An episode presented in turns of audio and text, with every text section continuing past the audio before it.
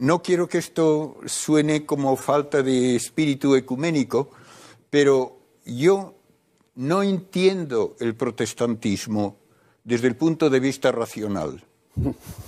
¿Por qué?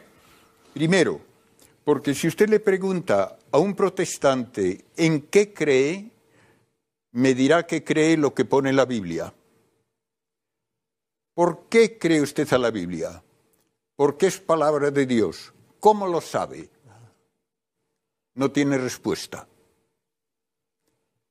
Para complicar más el asunto, luego dice, yo creo en este pasaje de la Biblia, pero hay estos autores que dicen que significa que sí, estos otros que significa que no. Los dos tienen razón.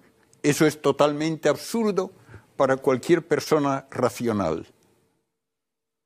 Y finalmente, yo veo que ustedes, eh, hablando así a los protestantes en general, quieren aceptar a Cristo y Cristo instituyó un apostolado al que dio poder de perdonar pecados y de celebrar la Eucaristía poniendo el cuerpo de Cristo a nuestro alcance.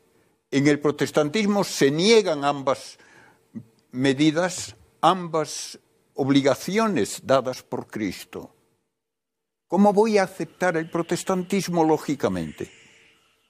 Yo realmente no entiendo la racionalidad de un protestante.